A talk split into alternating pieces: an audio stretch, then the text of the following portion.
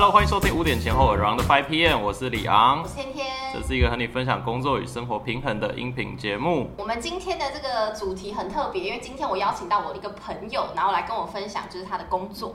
嗯，对他的工作呢，好像据说现在在北部是比较多人知道，然后在中南部好像还没有这么多人对于他的这个工作领域有这么了解。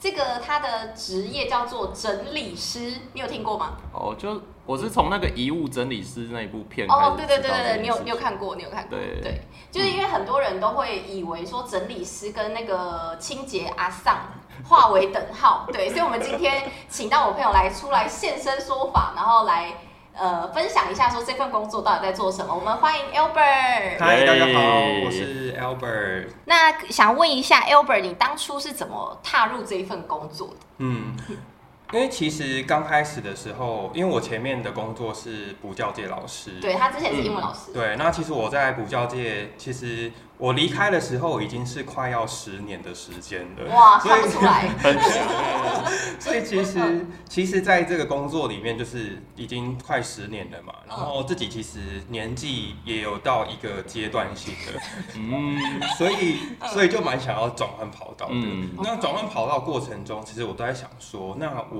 下一份工作可以是什么？嗯因为其实上一份工作做太久的有一个就是缺点，嗯就是说。你那个专长已经拥有了，嗯那你想要再换到下一个领域的时候，你会想说，那我还有其他专长吗？哦，因为上一份专长是英文，对对对没错。嗯所以，所以我后来都在想这件事情，然后我就开始回溯我小时候我喜欢做什么事情。哦，我们来听听看，小时候喜欢做什么呢？对，然后我其实小时候一直觉得想要有一个很漂亮的家，哦，对。豪宅之类的。对，那还需要钱吧？不是想要就可以。嗯，可能是去太多同学家都是豪宅，小时候同学特别有钱，对。没有，因为你知道家里就是墙，因为大部分人的家里都是白白的，嗯。就是墙壁啊哦都是白的嘛，然后地板也要弄白的，或者有点花色，然后就没了，然后家具乱买，颜色乱配，怎么觉得好像会不会很多听众朋友觉得自己被刺到？嗯刺一刀。对对对对，但是我那时候觉得，哎、其实我可以把我房间弄得很漂亮。嗯那嗯我后来就发现，其实不是只有漂亮而已，是东西也要放好。哦，对，然后我就开始整理我的房间，嗯，然后整理整理，就发现，哎、其实这是我，我觉得整理完是一种成就感。我蛮喜欢这件事情的，嗯我就觉得嗯哇，整理完之后好漂亮哦。其实好像不太需要做到太多的装饰，我就可以让我的房子其实变得很干净，至少是整洁的状态。哦对，然后那时候就是接触，就是想到这一块的时候，发现我还蛮喜欢整理的。嗯那我就上网，其实那时候我什么职业的名称我都不知道，嗯然后我都上网找了整理师这三个字。怎么？你自自己发现了这个这对，三个字？我就加一个师嘛，本来想到什么工作就加一个师，就只有一个自己工作。嗯对对对。然后我加上去之后，我就找到了就是公司，然后我就去应征，然后我就上了，然后就开始了这一份工作。但其实在这之前，我其实有试着去帮朋友做，就在我还没有任何的知识背景的时候，只凭我自己的直觉跟美感，嗯然后去做这件事情。嗯对，但是那个 case 其实也是做的还蛮不错的。所以那个，等下你说找你的朋友是说你突然跟你朋友聊到这件事情，然后他就说，不然你来帮我整理这样。我跟你讲，这是一个很奇妙的故事，嗯因为就是他他跟他女朋友吵架，嗯然后呢，他女朋友就觉得他们家太乱了，嗯然后就是太乱或是太看起来很不舒服，住起来很拥挤的感觉，嗯这样。然后我就跟他说，可是你没办法改变家人太多啊，嗯就是你们家就是这个样子，但是你可以从你的房间开始改变起。哇，好励志哦！对，然后，从自己开始改变。嗯，对，没错。然后我就去他的房间，然后就是大概跟他说，哎、其实有些东西是可以改的。啊，其实我在中间还有顺便做了软装的部分，就是有一些就是帮他设计啊，像是说，哎、墙壁可以涂什么颜色啊，嗯然后像是一些老旧的东西要怎么换掉，或是怎么样重新做粉刷之后会比较好看，然后哦添增一些自己的风格在里面，这哦样，子。可能新增一些小型家具啊。对对对对，嗯没错没错。然后我就觉得哇，这件事情，然后做完之后，其实这件事情我没有做很多，我有点像是咨询的感觉，哦就是因为因为他在台中，然后我在高雄，所以说我那时候就去，就是他都是透过咨询，然后我跟他说，哎、你这可以买什么啊？那个可以买什么？然后他粉刷也是自己来，然后换家具也是自己来，所以其实他都是自己做的。哇，对我就少部分帮忙而已。嗯，对又有点像一个顾问的角色，对对告诉他该怎么做会比较好。对，没错。只是那时候还没有开始这份工作。对，那时候都还没有开始这份工作。那其实做完之后，我自己也觉得哇，好有成就感哦、嗯，觉得这件事情做起来蛮开心的。嗯可能当下不是我自己在做啊，不会累。支持别人去做这些劳力活。没错。哦，所以然后后来才会就是刚好就是你上网查到整理十三个字之后才去应征这份工作。对对，没错。好酷哦！所以这就是当时为什么会接触到这份工作，其实就是自发突然想到说，哎，如果把我的兴趣变成一个工作，感觉好像也还不错。对对，没错没错。嗯，所以你是出于兴趣才接触到这个行业，我觉得这是一个很好的起点呢。对，嗯，那就是因为刚刚我们有简短的稍微了解一下说，呃，整理师可能大概是跟收纳相关的，所以还可以帮我们介绍比较完整，就是整理师主要的工作内容到底是在做什么。嗯嗯，因为其实进到客户家之后，因为呃，应该说客户群的不同，嗯。他们会有不同的困扰。那大部分的困扰都会来自于他们不知道怎么整理，或是他家看起来他就是觉得乱，但他不管怎么整理，他就是不会觉得整齐。对，那这时候他们就会来找我们。对，那我们到家中的话，其实小到就是小东西要怎么配置，要怎么收纳，那大到可能甚至会有呃空间的规划，或是生活动线的重新规划，所以这些都有可能包含在整理师的工作里面。那唯一比较不一样是我们不做清洁的动作。哦，对他们跟就是一般外面的打扫相关的部分是都没有做的，嗯，主要都是在做就是整理跟收纳的部分哦。对，对，清洁是没有的哦。所以如果说你有希望说，哎，这个可以请整理师来你家整理的话，是不要去想说他们还会帮你啊拖地啊、擦窗户啊，不会不会不会，嗯对对这部分这部分都没有。所以如果原本很脏的话，就是另外再找清洁公司，这是两回事嘛。对，没错、嗯啊，因为哦确实在步骤里面的话是先整理，再来才是清洁。因为你只有嗯整理完之后，你再去做清洁才会干净。哦，对，因为如果你先清洁的话，你清洁完然后再整理，就是可能东西再拿出来的时候，哎、里面又没有清到了，或者是说外面又因为放一些东西，然后又脏掉了。嗯。所以照理哎真的哎。所以说那个步骤的话，应该会是从整理先做做起这样子。哦，然后听说有一些就是公司也有跟整洁公司配合嘛。就清洁哦，清洁公司。对对对嗯，也是有对，但是我觉得这在台湾来说可能会是一个趋势，因为大部分人比较能接受的是呃清洁的概念嘛，嗯就是可能请阿姨来打扫啊，或者是说比较，细清的那一种，甚至连沙发布的那一种都想要把它清得很干净。对对，嗯那在做一次大整理的时候，他就觉得那整理跟清洁，我就想要把它一起包进去。所以说对，其实我觉得这是一个趋势啊，也是可以，就是大家可以参考看看，就是去试试看。就是等于说，如果说你想要更我就是一个忙于工作、没时间整理家务的人，但是我又想要又有人整理，又有人清洁，那这样子你其其实可以找那个都有配合的、对，互相合作的那种。那接下来我想问一下，就是 Albert，就是你大概是秉持怎么样的信念在接这些 case？因为其实我觉得这份也蛮算是，就是蛮见仁见智的吧。就是我可以其实把这个东西感感觉整理的超干净，然后就是连小角落都清理的非常干净，或者是我也可以交差了事嘛。我也可以就是看起来大致上这样子，然后这个 case 就这样结束了。如果我只是为了赚钱做这件事情的话，对。对啊，而且我觉得这行业如果没有热情，是不是应该待不久？哎，因为他感觉对对于没热情的来说是一件很麻烦的事情，想象起来就觉得蛮耗体力的。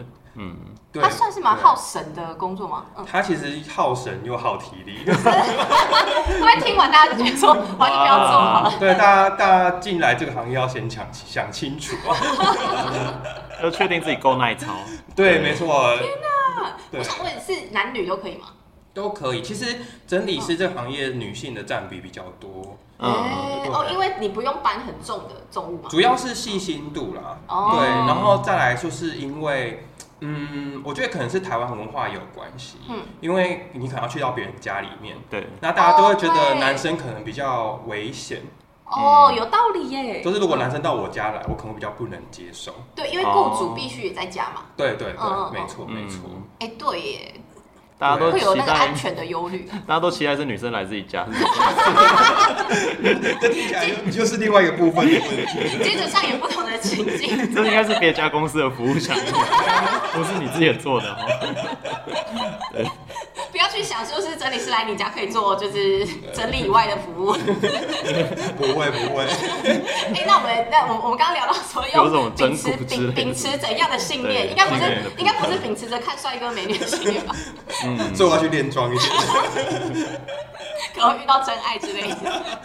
没有，其实我觉得最重要还是如何解决客人的困难，嗯，哦因为其实整理是最难的，并不是整理。对因为整理的技巧是人人都可以去学的，没错因为它就是一个对物品的工作。嗯所以说你哦，假如说冰箱我知道怎么整理的，嗯那罐头类的我知道怎么放的，衣服我知道怎么折了，这些都是可以，你可以上网查，其实都查得到。嗯但是嗯我们会有一个价值的存在，就在于说，当我去到客人家的时候，我要听到你的困难点是什么，然后帮嗯针对你的痛点去帮你做一个解决，这才是我们的价值所在。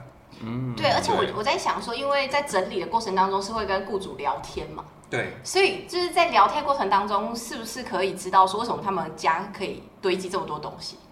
就是会，我我意思说，你们会聊到蛮深入的吗？其实是会，但是我会很看客人。嗯。因为有些客人的心房很重，哦，对对对，对，然后他就是因为因为你知道这种感觉就是一个很很丢脸的事情，嗯，哦，对了解。你知道吗？门打开里面是乱的，那种对耶客人的心情是 很糟糕的。就很羞耻理。对嗯，他们常常都会在电梯里面的时候，他就说，我家真的很乱。对，他说等一下我们要进去的时候。很乱哦，啊，你要做好心理准备哦，真的很乱哦。然后打开想说，啊，就这么干净，到底有什么好乱的？应该不管实际状况是怎么样，都会这样讲。对他们就是要先打预防针，对，啊因为他们怕自己丢脸嘛，因为人的本性如此啊。对，曾经遇过什么比较特别或者是印象深刻的 case 吗？可以稍微举个一两个让我们听一下。印象深刻哦，其实有蛮多的啦。嗯。之前有去到一个南澳的山上，宜兰南澳的山上，嗯，好远。对，超远。哇，那是我出过最远的一个 case，然嗯，后它是一个原住民的家，哇，听起来就 对，然后爸爸就是收集了很多那种茶饼，嗯。就茶叶的那种茶饼，嗯。你知道吗？那个一片都是十几万，然后如果你就是摔破了。你就十几万就没了，所以你要一块一块这样很小心的拿。天然后原住民的家就是他们就很热情，嗯，对他们就会说啊，你要不要留下来吃饭？之类这一种概念，你知道吗？然后我嗯。就我们就会觉得，就是他就是很热情嘛。然后再加上就是他们家的东西也蛮特殊的，嗯，像我就是整理到弓箭，哦，哦。真正的弓箭哦，不是射箭场的那一种，是要去山里面打猎的那一种。哦，对，原住民那边好像有时候还会有家里还会有标本。对，但是嗯。标本我是没看到，嗯。但是我看到刀，就是类似开山刀那一种。对，然后他就说：“哦，那是切肉用的啦。嗯然后我就说：“哦，好，我知道了。哇，他们家应该是真的有在打猎也不知道哎、就是问他们，他们说：“哦，那个猪肉买回来是要用这个这样子切一切啊，腌肉，腌肉啊，一罐一罐的这样子。哇塞，那他们家真的有到你觉得很难整理吗？就是很乱，或者是其实不会，他们家很好整理。哦很好整理。嗯只是东西比较特别一点。对对对，其实我对乱的家印象不会到很深刻、欸，哦，因为嗯其实会叫我们去的大部分都蛮乱的。对啊，也是啦。对，如果不乱就不需要啦。嗯嗯嗯应该说，应该说是他们会想要到，就是自己可能已经整理过了，嗯然后自己已经觉得无力感很重了。他说：“哦哦，我才宁愿花这个钱，然后叫你们来帮你处理这样。这样听起来比较大的是满足心理层面上面的解决问题耶。”对，嗯其实很多都是这个。对，然后客诉也是来自于不满足客户的心理问题。哦，所以实际整理的好不好到其次，就是感受上跟这个整理师聊的怎么样，好像反而是更重要的。哇，对这个很重视服务的过程哎。没错，没错。而且其实说技术不重要也不然，但是它会是一个很基础的部分。就是他本来就觉得说你本来就应该要整理好了，对对。但是你还还可以额外，你还可以给他什么？对，没错，没错，哦他会觉得他付了这个钱，他的他拿到的价值到底是什么东西？这样子。嗯，哦，哦，所以是一边收还会一边教吗？嗯，我也是很看客人，哦，像有些客有些可人能他也不想学。对，因为像有些客人他过来的时候，他就是秉持就是我就是要学后面要怎么维持。嗯那你今天帮我整理完之后，你要教我说哦，我衣服要怎么折进去啊？之后我这个地方要放什么东西，哦或者是说他规划说哪一区他想要放什么，那我可以建议他可以买怎么样的价值啊，怎么样的收纳品这样子。哦，对对对哦，所以如果是这种类型的客人，你没有好好的教他，他可能就会客诉了，对，没错，就是不是你当下做的多好的问题了。嗯，没错没错。哇，那这样真的也挺难的，就是感觉他蛮会聊天的。嗯，所以就是前期要很准确的抓到这个客人到底想要的是什么，然后再去处理他的问题。对，没错嗯，嗯。那还有别的比较特别的 case 吗？哦，有，还有一个是在应该在北部区域的家吧，嗯。我记得。他们是一个夫妻的家，嗯。然后我们去帮他做整理，嗯。然后很明显就是屋子里面就是只有两个人，就他们两个人嘛。对，嗯。就他们两个夫妻。但是我在整理的时候，我们就整理到了很多 baby 的东西，啊。就是婴儿用品类的东西。然后我们就想说，哎、可是家里也没有什么 baby 啊。应，该不是鬼故事吧？对，哎、其实他他有点偏灵异。听起来有点毛毛的，因为因为那时候我就是因为其实我个人是敏体质比较敏感一点，我们现在直接换频道，对，欢迎来到。然后然后我们就有跟他说，就问他说，哎、这个 baby 的东西是就是为什么会有 baby 的东西？哦，有问到。对嗯嗯然后后来我们问到了爸爸，然后爸爸还说，因为小朋友流产。哦，然后，所以嗯其实妈妈现在一个很难过的情绪里面，所以她才没办法整理这个家。哦，然后所以才会找我们来整理这个家。哇。对，那其实它嗯整理的过程就有点类似在，又是一种整理情绪的过程。嗯，对哦，因为会翻出很多 baby 的东西，但是会一直就是让呃女主人感受到，就是说哦，就是回忆那一段伤痛。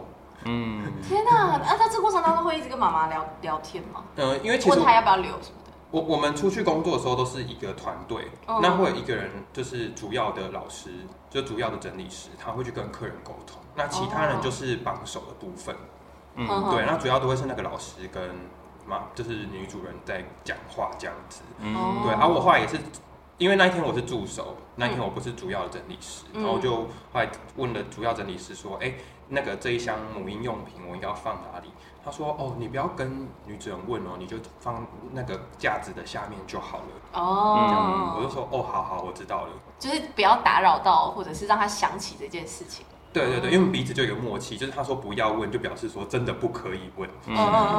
对，对。对对，所以我们就赶快先把它收起来，然后收到旁边收好这样。嗯。因为他们有可能收复完，就是这次的整理完之后，他们可能想要重整心情，嗯。然后想要再准备有下一台这样子。对。哇，天哪！哇，因为整理师这工作，感觉能够接触到的人真的是出乎意料哎，嗯，好像很多不同领域。我之前就是跟 Albert 私私聊的时候，他有时候会去一些很有钱的人的家，嗯，没错，一些豪宅，就算是你小时候的梦想。对对。你们是有说什么 那个名牌包在地上乱丢了，是怎么哦回，事？对，啊，其实这蛮多的啦。天哪，就是他们可能多到不用放那个展示架上。对，其实也也也不能这样讲说他们很糟蹋那些包包，嗯嗯但其实也并没有，他们就是你会看到地上会有很多包包，但是明明就都是名牌的。哇，是因为它的那个可以置物的空间已经太拥挤了，所以它只好这样子乱丢了嘛。但我觉得有时候也是个人习惯问题啊。但我会不会得罪太多人？但是大大部分会来就是找的人，消费能力应该没有到这么的高吧？其实，嗯，消费能力其实偏中上哦。哦，嗯真的，嗯，因为其实我们高，我们的单价也是蛮高的。嗯哦，对对对对，但是单价的部分，由于就是每一间公司有一点不一样，嗯，所以如果对这一个部分有兴趣的话，我们到时候也可以放那个我们 Uber 的一些社群媒体的连接，大家有兴趣也可以直接询问他。嗯，对嗯，那想再问一下，就是呃，如果有对这份领域有兴趣的朋友的话，你有没有什么建议想要给他们？比如说有一个朋友他听完这个就发现说，哎，我对于整理师这份工作我也很有兴趣，哎那有什么建议吗？OK，对啊，是鼓励还是劝退呢？这都是个人观点，我我不鼓励也不劝退，中庸之道。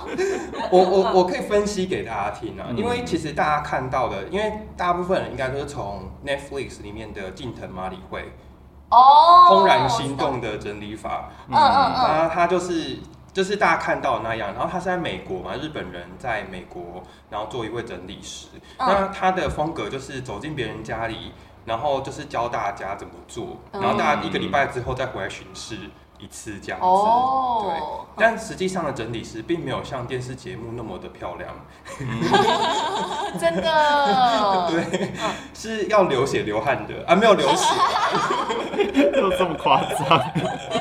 要流汗啦，要流对，要汗。流汗，要流汗，因为有有有时候进去可能是只剩下一个小走道，哎，对对其他全部都堆的跟什么样？堆积症啊。嗯对对对，没错。嗯所以说，其实就是要如果要走进去这个工作里面的话，首先你要先确保你的体力是很好的，嗯，然后再来是你的 EQ 要很高，哦，为什么呢？因为其实会有时候会接受到很多客人的负面情绪，嗯，对他们有时候会抱怨。嗯，应该说有很多人找我们去，有时候其实不是整理，他只是想要找一个人聊天，嗯，哇，对，然后整理变成附加的，嗯，天哪！他就是说那过程当中就开始跟他聊，哎，嗯对，，没错。然后他就会说：“哦，我老公就是很爱乱买东西啦，然后我那个东西吼，就是他就这样帮我堆堆堆啊，我就没有就没有东西，没有地方可以放我的东西啦，那要怎么办？这样子，嗯，嗯，对。然后但是你看了一看，你就会发现说，其实你的东西比较多，他只是需要有人认同他而已。对，没错。他在寻找他的舒适圈。嗯，而且而且整理师的工作有时候可能一久，可能五六个小时，哎，嗯，哇，这五六个小时，你要一直这样子跟他们这样聊天。聊天，对，基本上都是六到八个小时，哇！但我有做过十个小时的。对，因为他就想要一整天都做完这样子，嗯。所以就在八小时再往上加，加到十个小时。那，吃饭呢？就中间还是会有休息一个小时，嗯。就自己找时间。这样子。没有，我们就统一一个时间，哦，因为客人也需要吃饭。嗯，对呀、对。一起吃，然后继续聊，这样。然后吃完就赶快就是继续扫，哎、不是扫，继续整，继续整理。对嗯。对，然后这个还有就是这个产业啊，其实在台湾还没有那么成熟，对，但这件事情我觉得是好也是坏。哦，对，嗯。好事就是它有未来的潜力。对。嗯。所以如果你要进入这个产业的话，你想要赚大钱，我觉得可以试试看。嗯，哦，对，因为还没有很多人，也不能讲没有很多人，其实算不少人，但只是没有、嗯。还没有到很饱和，而且这个东西还可以再被精进。嗯，对。那比较坏的就是。大部分台湾人会把它跟清洁混在一起，对，嗯。对。就会觉得说我为什么要花这么多的钱，嗯，对吧？嗯嗯，对，所以其实有时候会有一些整理师，对，会会会去把嗯价格拉低，去拉客，对哦，，但是这其实是很不乐见的事情。就是有点破坏市场行情。对，嗯因为其实清洁，不要说不要说清洁去做跟整理做比较，因为其实我觉得清洁也很专业，嗯因，为像我就是做不来清洁的那一个人。真的，因为你真的要做清洁做的很彻底的，那很难。超级难的。我昨天在刷我的厕所，我在用那个挑清洁剂，我都挑半天了，我真是挑不出到底要怎么才可以把那个水垢除掉。对啊，而且如果是这件事，我大概有知道，因为我之前有跟几个清洁业者聊过，就是他们不只是要去顾说这个东西能不能把垢刷掉，还不能破坏那个瓷砖地板那些材质，因为有一些料就是你用了某一个东西，对，清掉了，但是它坏掉了，然后如果是豪宅的话，哇，那赔不完呢，所以也是一件蛮严重的事情哦。对，没错，没错。所以其实专就是清洁跟整理都各有各的专业。嗯对，嗯所以我觉得也没有必要再去做任何的比较，只是说回回归到刚刚话题，就是回回来大家都会有些人啊，应该说算是少部分人会用销价竞争去做这一块市场，嗯那你等于是在把这一块的市场潜力拉低。嗯，对，因为其实我们的存在是有我们的价值的。对，对而且他们是有培训课程的。对对对，对只是我一直很希望国家出一个国家认证的课程。哦对，因为目前这个好像还没有一个正式的。对，等它再更多一点，然后国家发现那个这样抽税抽比较方便的时候，他们就会开始出认证。这是可以播的吗？对啊，一般来说就是这样啊。一个产业呃慢慢的成熟以后，被国家重视了，它就会开始出认证，因为这样可以呃去规范啊里面。当然，第一个品质嘛，价位会被规范嘛，然后他们税收也可以再更稳定一点，因为这一行赚钱啦、赚钱的地方就要抽税啊，对，嗯，对，大概是这个样子啊想问一下说就是收入的部分是，比如说你们是 case by case，的还是说你们是有月薪的？你们是用什么样的方式来计算？嗯，其实做这个的话，只有公司行号会有月薪，嗯，对，然后你其他你自己出来做，大部分都是 case by case。哦，就等于说，可能你就必须要想办法去接到案子。对，因为目前的话，台湾还是以个人品牌居多，嗯，对，大部分都是以个人品牌。但我必须说，这个行业不要去跟别人做比较，因为这个别这个行业必须要跟同业交好，因为它是一个团体战。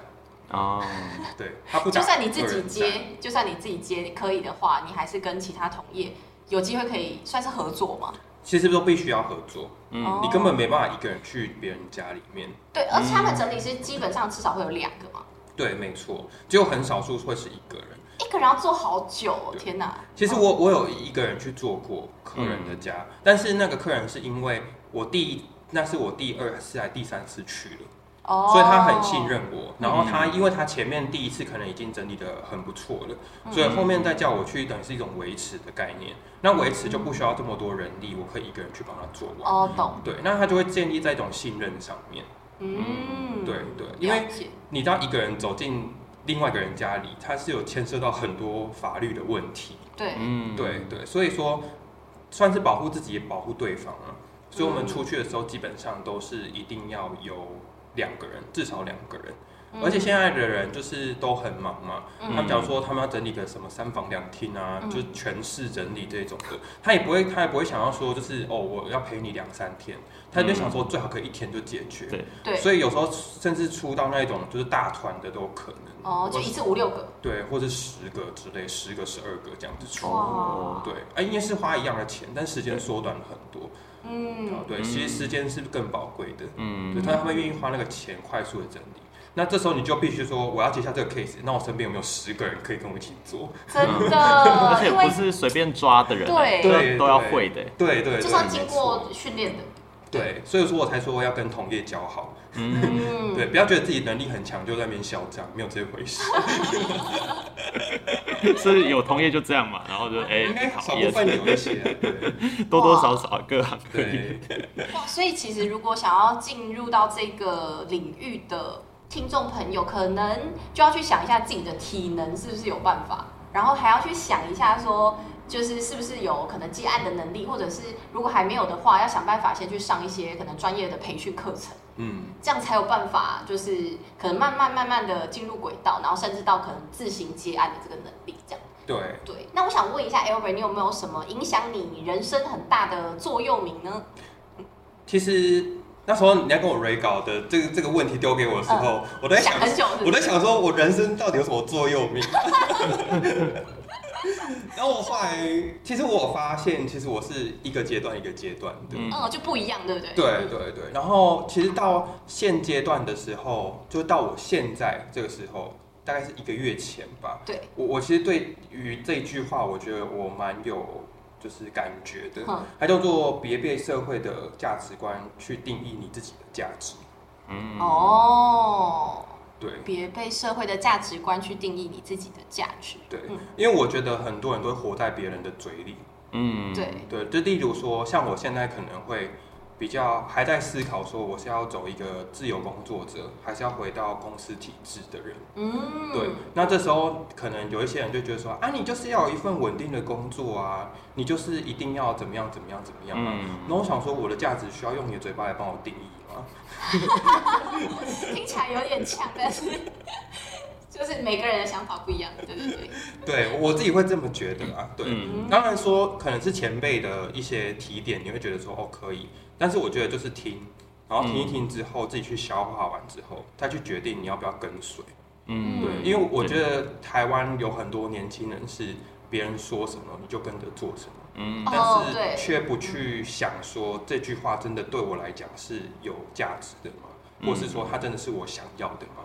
对，对也就是很多人会被所谓的世俗框架，而且其实这样子，就是你不你问谁，他就会给你他的人生剧本的答案。对，真对啊。的，嗯。对啊，因为每个人都有自己的人生要过，人生是自己决定的。嗯，嗯，对所以我就觉得说这句话就最近就是蛮影响到我的啦。我就觉得说那个价值是应该是要由我自己定义，而不是从大家的嘴巴里面讲出来的。嗯，那我可以再问一下说那你觉得你做这份工作的价值是什么吗？嗯，我觉得对我来讲，帮助别人是很重要的。嗯，嗯，应该说，我从以前在工作的时候，就包含我在当老师的时候，我都会觉得我很像救世主。对，走教育业的都会有一点这种感觉。假的啦，好啊，这样有点夸大了，但是就是你会觉得，就是一个小孩丢到你的身上的时候，那时候你就觉得，哎、我是不是应该要教好他？如果我没有教好他，我是不是就在他人生上面画了一块污点上去？哦哇，我懂。嗯就是你懂吗？你给自己，就是老师给自己的压力啊，或者是他会把这个奉为一个蛮神圣的一份工作。对，那、其实回到整理师也是啊。如果我今天我我因为帮你把家里整理好之后，你老公回来之后是开心的，那我是不是就造成了你们家可以家庭和乐？哦，嗯对，对。但是如果没有帮你整理好，如果你老公回来又跟你吵架了，那我是不是就造成一个家庭的破坏？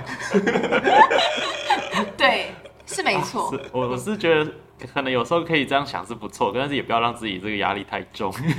有啦。我其实我是在当其实整理的时候，我刚开始的时候也有一种状态，就是我会整理完之后，然后回家就觉得好后悔哦，可能哪个步骤没有做好，嗯。或是哪一区没有做好。检视自己，对对，因为其实那是一个很重要的让自己进步的过程，对。因为你就每一场都有在检视自己的时候，你才有办法很快速的进步。嗯。对。对，然后可是我到后来的时候，我发现我有时候会给自己太大的压力，因为我算是在工作上面自我要求很高的人。但是他不是处女座，对，我是 你不要学我好吗？我才是处女座。我是更可怕的摩羯座。哇，他因为他对于那个可能工作的细节的部分蛮要求的，对对对，我对自己要求也很高，对所以有时候会建立自己的失落感。嗯，而且我不是说，因为有一个问题点是在于说，你们好像没有办法先看到那个就是业主他家长怎样嘛，有时候是进去了才知道，所以你也没有前面的那么多的机会去准备啊，然后去构思我今天要怎么弄，就是开了门才知道里面长怎样嘛。这是惊喜哎。对啊呃那我觉得有的时候真的是很这个超级吃经验值的，就是你经验值不够的话，你真的会做完以后才呃可能想个一两个小时就想说啊，刚刚怎么没有这样做？我觉得嗯，我可以理解这个感觉。对啊，对啊，哦没错。因为其实就算有照片，你有时候进去的时候，你会发现还是不一样。对因为他说那照片是三个月前对 对，嗯，所以其实我觉得沟通还是很重要。走进去之后的沟通，嗯就是客人到底要的是什么。对，嗯，而而且刚刚你前面有提到，就是说你觉得就是呃，你有时候给自己一些压力，那这些压力可能有时候是来自于可能像你前面提到的，就是价值观，可能是别人的价值观，或者是世俗的眼光等等的。所以你你是怎么样去调试你这个压力啊？你后来嗯，其实我就觉得说，好，我今天走进来，我就尽全力帮你。哇，那当我踏踏出了那个家门之后，这个我就是完成了，就是我我哦我在这段时间里面，我已经尽到我的全力了。嗯，哇，对这蛮励志的。所以即使有后悔的地方，或是觉得有一点不做不好的地方，我都会觉得说，好，没关系，我只是下次我在踏进另外一个人家里的时候，我绝对要把这一块补起来。嗯这样也蛮感人的。对，不要让自己有后悔的地方，尽量不要。嗯嗯，就是有点类似活在当下对，啊，就是把当下眼前的这个事情就是做好，做好做满。嗯，嗯对，没错，没错。对啊，。我觉得这样比较好，因为如果你每次想都是后悔的部分，那你就越做会压力越大，然后一个月下来后悔超多事情的。哎、那我问一下李阳，你你这样听下来啊，你你对于整理师的这个工作，你你这样听下来，你会觉得有兴趣吗？我可以偶尔那个，什么？偶尔我觉得我觉得如果是久久一次去协助的话，好像可以。可是要变正直的话，我觉得我会需要再谨慎考虑一下。好真实的回答哦。对啊，哎、这不容易耶，我觉得。听完，我想大家都觉得不容易。没有，我我相信有些听众听完以后是就是想说绝对不干这一行，就是会因为有些人就是不喜欢整理，对，所以他们才会需要请整理师来。对啊，那有时候其实一个产业会出现呢，就是因为有人不想做事，那他就花钱，然后就有人来帮你处理这些事情。好，那这当然也是一件很好的事情。嗯对啊，所以我觉得呃，整理师他在这个年代，我相信他有一个很重要的存在必要性啦。嗯，好。所以呢，就是透过这一集，感谢 Albert 带我们了解，就是整理师到底都在做什么。那也希望能够带给所有听众朋友更了解，就是这个领域。如果你对这个领域有兴有兴趣，或者是你想要成为整理师，或者是你想要当那个被整理师整理体验看看的，我们都会留那个 Albert 的一些就是连接，你可以点连接进去私讯他、就可以了解了。